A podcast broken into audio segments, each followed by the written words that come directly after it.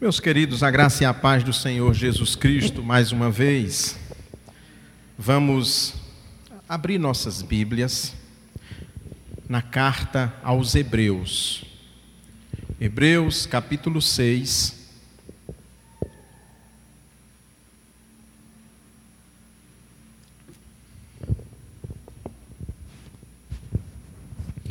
Hebreus capítulo 6, nós vamos trabalhar dos versículos 13 ao 20.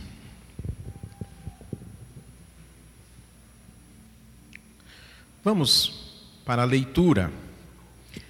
Quando Deus fez a promessa a Abraão, jurou por si mesmo, visto não ter outro maior por quem jurar, e disse: Por certo te abençoarei e te multiplicarei grandemente.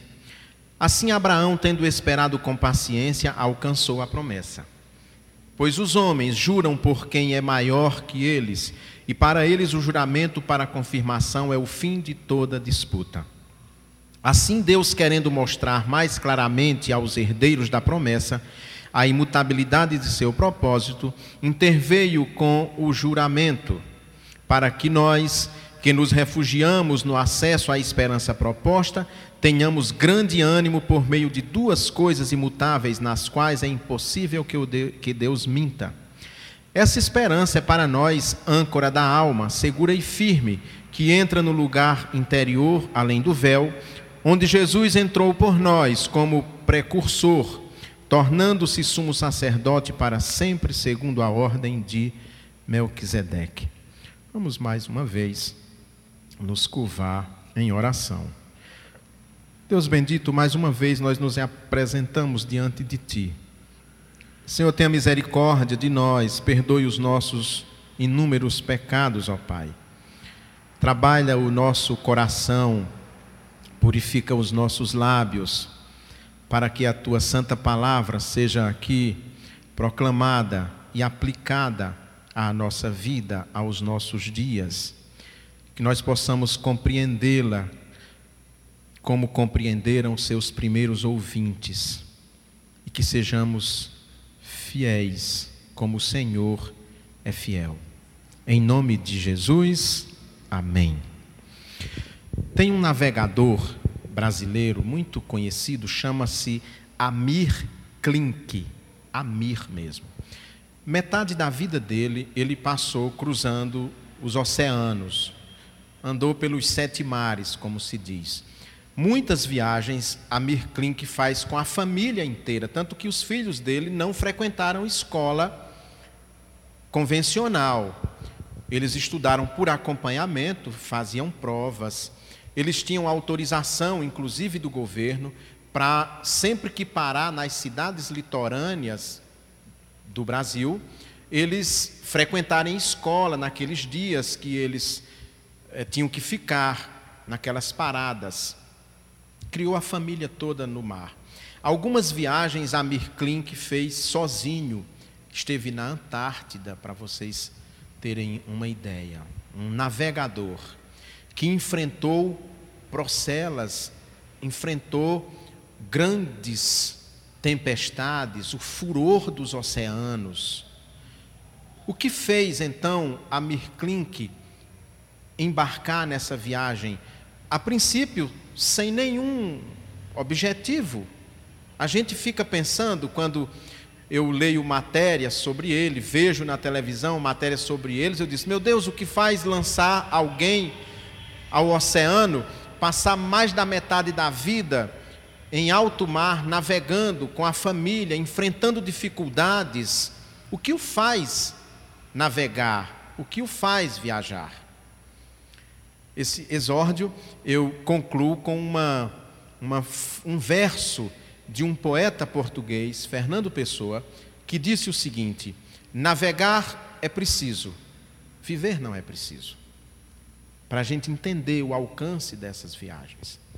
Esse livro de Hebreus, conforme nós já falamos aqui, ele foi escrito tendo em mente uma comunidade de judeus cristãos, porque o cristianismo no seu início, ele foi primordialmente vindo do judaísmo. Eram judeus que se converteram, que aceitaram a mensagem de Jesus Cristo.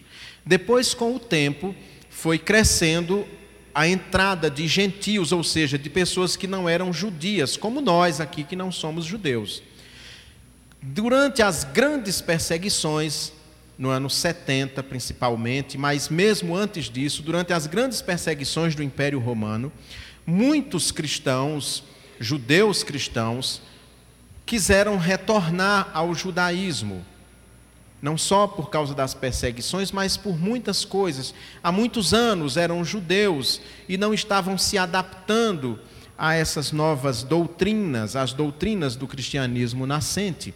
O autor desta carta está principalmente preocupado com esse grupo. Esse é um dos pontos desta carta, por isso que ela é identificada como carta aos hebreus.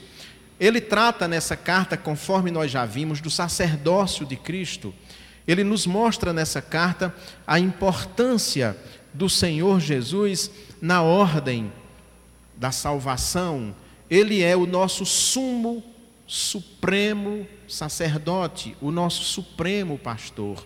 Essa é a ideia que ele passa para aquela primeira comunidade, e é essa ideia que ainda hoje nós precisamos apreender desse texto. Hoje ele fala algo muito importante. Ele fala sobre o coração de Deus. É o tema de nossa mensagem, conhecendo o coração de Deus. Ora, para que eu possa conhecer o coração de Deus, só existe uma forma segura para eu conhecer o coração de Deus, que é através da palavra de Deus, da Sagrada Escritura, da Bíblia, onde Deus se revelou para nós. Deus quis se revelar para nós através de pelo menos 40 autores que escreveram a Bíblia. Ele se revelou através desses autores, ele não precisava, mas foi da vontade dele, generosidade dele, graça dele se revelar. Como diz aquela canção que nós cantamos aqui, não hoje, mas noutros, noutras ocasiões, ele se revelou aos seus ao gentio e ao judeu. Ele quis se revelar. Mas eu só conheço o coração de Deus e o alcance da revelação de Deus através do estudo da Sua palavra, da Bíblia. Eu preciso então duas questões importantes. Eu preciso conhecer e depois de conhecer, experimentar Deus. Mas eu só posso experimentar se eu conhecer. Se eu não conhecer o coração de Deus, se eu não conhecê-lo através da Sagrada Escritura, eu posso adorar um ídolo, imaginando que estou adorando o Deus verdadeiro. Como eu posso adorar um ídolo? Ora, invertendo o versículo de Gênesis, que Deus nos fez a sua imagem e semelhança. Muita gente inverte esse versículo e faz Deus a sua imagem e semelhança. Em vez de entender a passagem bíblica que Deus nos fez à sua imagem e semelhança, inverte. Quando você inverte essa ordem e constrói um Deus à sua imagem e semelhança, você pode estar construindo um ídolo e adorando a divindade errada. Ainda que não tenha uma imagem, ainda que não tenha nada diante de você, mas fazer isso. Primeira questão que nós precisamos entender é que o nosso Deus é um Deus de promessas.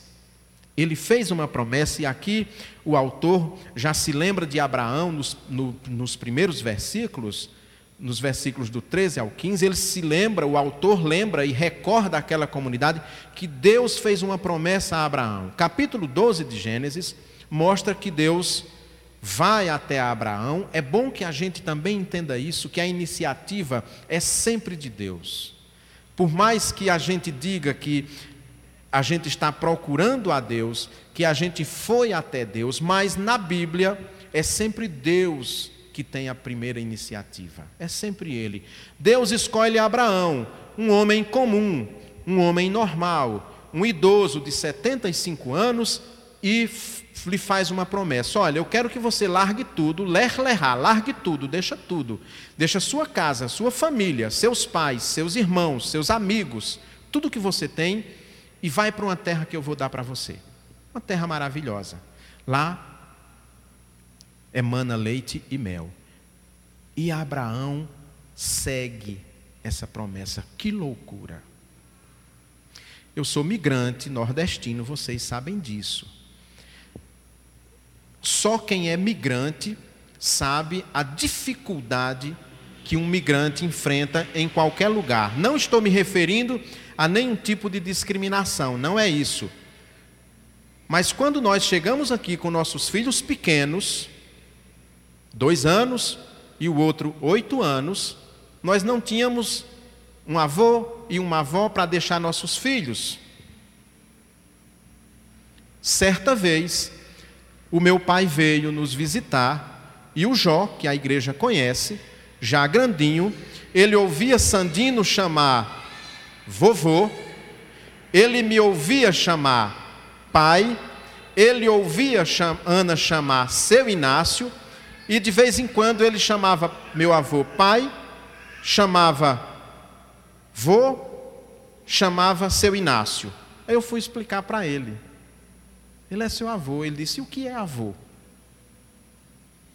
Avô é o pai do pai. Quando eu migrei, eu deixei para trás minha família. Você fica sem laços. Vocês sabem disso, quem é daqui, quando encontra alguém, ele diz assim: De que família você é?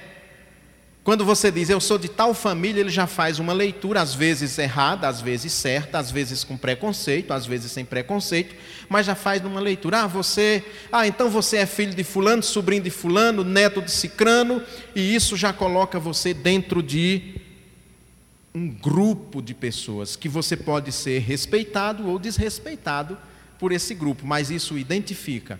O migrante perde essa referência. E nas sociedades antigas perdiam muito mais, até porque, no geral, as pessoas eram conhecidas como Fulano, filho de Cicrano. Eduardo, filho de Dilon. Era assim que as pessoas, as pessoas não tinham sobrenomes. Abraão deixou tudo isso e foi em busca de uma promessa. E Deus disse mais: Eu vou fazer você o pai de uma grande nação. Ele tinha 75 anos, um homem com 75 anos não gera mais. Ou gera, mas é difícil. A mulher está fora de cogitação. E Abraão segue aquela promessa, porque ele acreditou em Deus. Deus vai mais além. Então, o nosso Deus é um Deus de promessas. Ele fez promessas. E a promessa que ele fez a Abraão ele disse que ela se estendia a toda a descendência de Abraão. Através do Novo Testamento, eu sei que a descendência de Abraão não é o que o autor está falando, a descendência de Abraão não é a descendência sanguínea, mas é a descendência pela fé. É o autor de Hebreus que nos revela isso. Portanto, nós somos herdeiros de Abraão, tetranetos de Abraão, digamos assim, muito mais que isso. E aquelas promessas que Deus fez para ele, ele fez para nós. Se tu uma bênção, quem você abençoar vai ser abençoado, quem abençoar você também vai receber grandes bênçãos, mas ai de quem te amaldiçoar. Que maravilha, ele fez essa promessa e Abraão acreditou nessa promessa mesmo vacilando. Abraão vacilou, como nós vacilamos. De vez em quando nós passamos momentos de incredulidade, Abraão também passou. Mas Deus fez mais do que isso. Deus estabeleceu um pacto. Ele sabe que nós somos pessoas com pouca fé, que nós gostamos de preto no branco, que nós gostamos que as coisas tenham um selo, senão nós não acreditamos. E ele então pactua com Abraão. O símbolo do pacto que Deus faz com Abraão, Abraão faz mata animais para serem oferecidos em holocausto, e aí vem a força de Deus e desce e aqueles animais são cortados ao meio, selando aquele pacto com Abraão. Aqui está o selo da promessa que eu te fiz. O nosso Deus é um Deus de pactos, ele faz um pacto. Ele não só faz a promessa, mas ele faz um pacto conosco e ele mesmo jura por si mesmo, porque não há ninguém maior do que Deus. O texto diz isso para a gente. Os homens juram por quem é maior que eles, e para eles o juramento para confirmação é o fim de toda disputa. Assim, Deus, querendo mostrar mais claramente aos herdeiros da promessa a imutabilidade de seu propósito, interveio com juramento, para que nós, que nos refugiamos no acesso à esperança proposta, tenhamos grande ânimo por meio de duas coisas imutáveis, nas quais é impossível que Deus minta. Deus não mente. Aquela promessa que ele fez a Abraão e que ele estabeleceu um, pra, um, um pacto. Aquele pacto que ele fez é equivalente hoje você estabelecer uma sociedade com alguém e no cartório reconhecer a firma. Testemunhas e com firma reconhecida. Para todos os efeitos, aquele é um documento que tem que ser cumprido. O Senhor, então, pactua com Abraão e ele sabe que o homem é vacilão, o homem fraqueja. E ele jurou, como não há ninguém maior do que Deus, ele jurou por ele mesmo. Eu juro por mim mesmo que eu vou cumprir o que eu te prometi. Anos depois, o povo hebreu escravo no Egito, Deus diz: Eu ouvi os clamores do meu povo, e eu me recordei do pacto que eu fiz com Abraão. Tem muito tempo esse pacto, mas eu me lembro deste pacto de dar a esse povo uma terra onde eles viverão em liberdade, onde esses meus filhos viverão em alegria.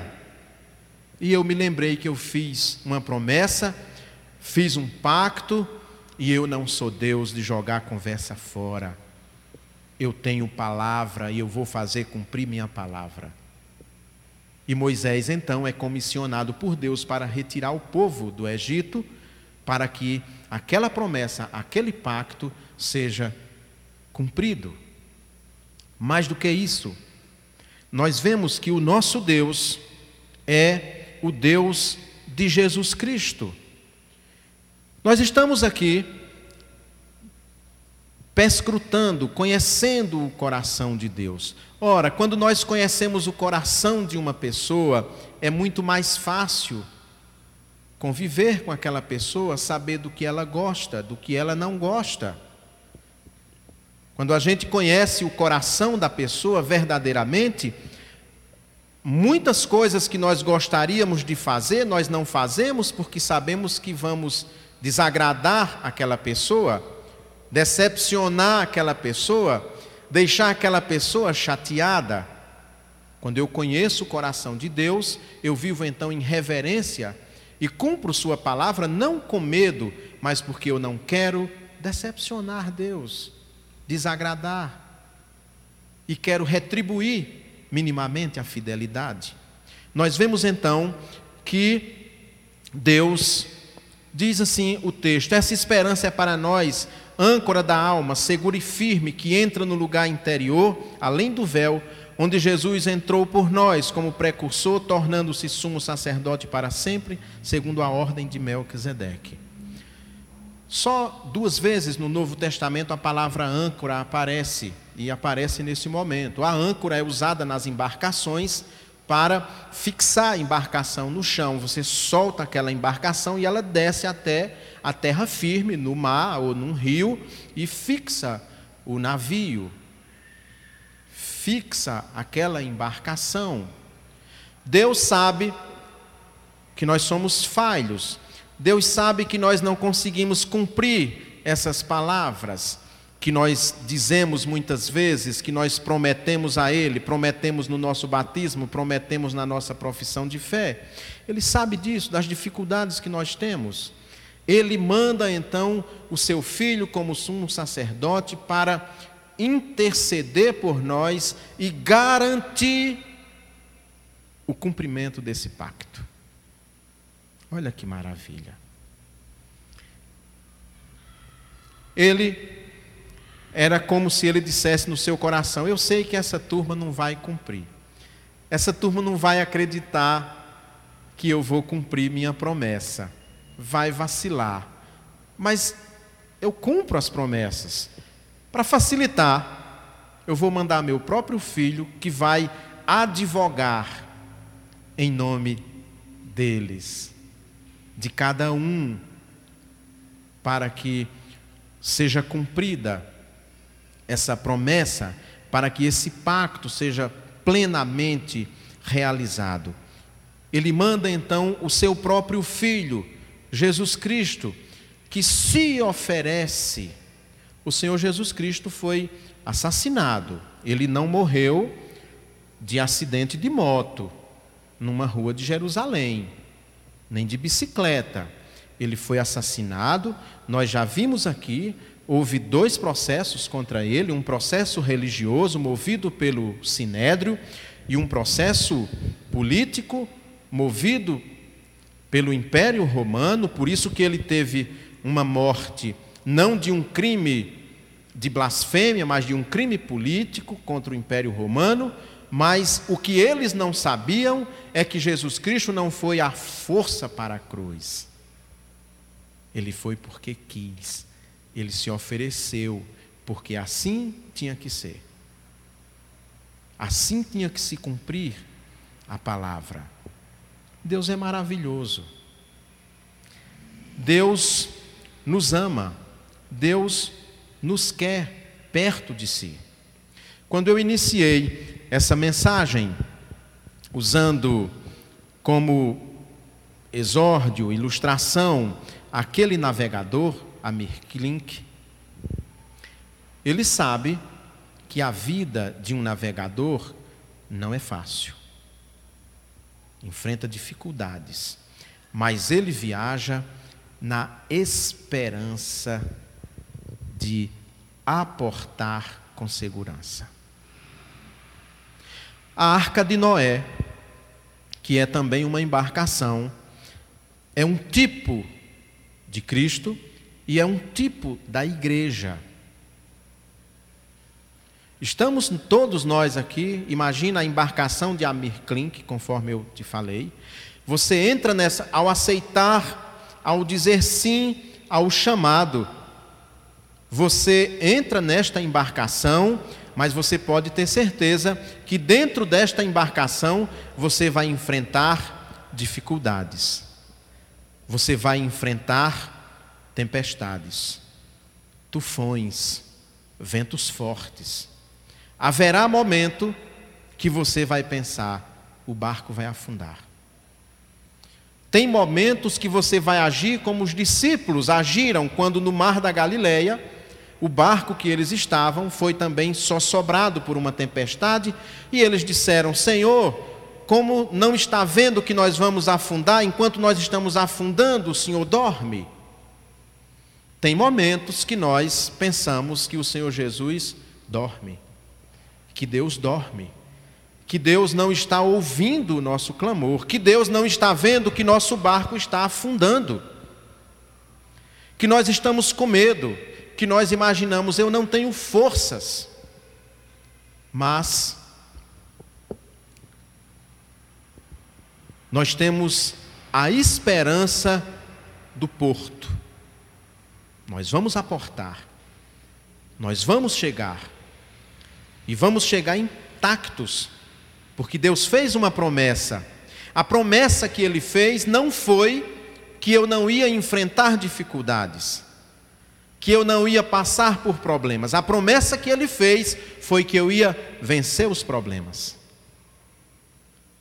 Que ele ia me conduzir a uma terra fértil, boa, onde ali eu ia poder viver em paz, sem guerras. Esse é o nosso Deus. Esse é o nosso Deus, um Deus que pune severamente aqueles que se rebelam contra Ele, mas é um Deus que é ao mesmo tempo extremamente amoroso e que cuida e que cobre o seu povo de bênçãos, assim como cobriu Abraão de bênçãos, e que continua fazendo isso nos dias de hoje. Há momentos que está tudo tão calmo que nós imaginamos que está tudo bem, quando de repente vem um vento forte e nos arrasta e saculeja para aqui, para ali, saculeja para aqui, para ali, você o nosso Deus fez uma promessa, firmou essa promessa num pacto, e o cumprimento final deste pacto foi o envio do seu filho, Jesus Cristo. E nós somos felizes porque Abraão viveu tanto tempo, Moisés, os profetas, todos eles, os juízes, os reis, todos viveram nesta esperança, mas nenhum viram o cumprimento desta esperança, desta promessa. Nós somos o povo do cumprimento da promessa. Promessa já foi cumprida, ele já mandou seu filho, que cela, que nos garante. Conhecer o coração de Deus é saber que essas promessas continuam válidas até nossos dias e por isso que nós não podemos nos desesperar. E mais do que isso, nós precisamos viver também sob o signo dessa promessa. O signo do reino de Deus. Seguindo o Senhor Jesus Cristo, observando o Senhor Jesus Cristo através da leitura da palavra de Deus o que ele fazia, o que ele não fazia, como ele agia diante das dificuldades, como ele agia diante das pressões, como ele se posicionava. Para nós sabermos a hora que nós precisamos ser calmos, mas a hora que nós precisamos também ser duros.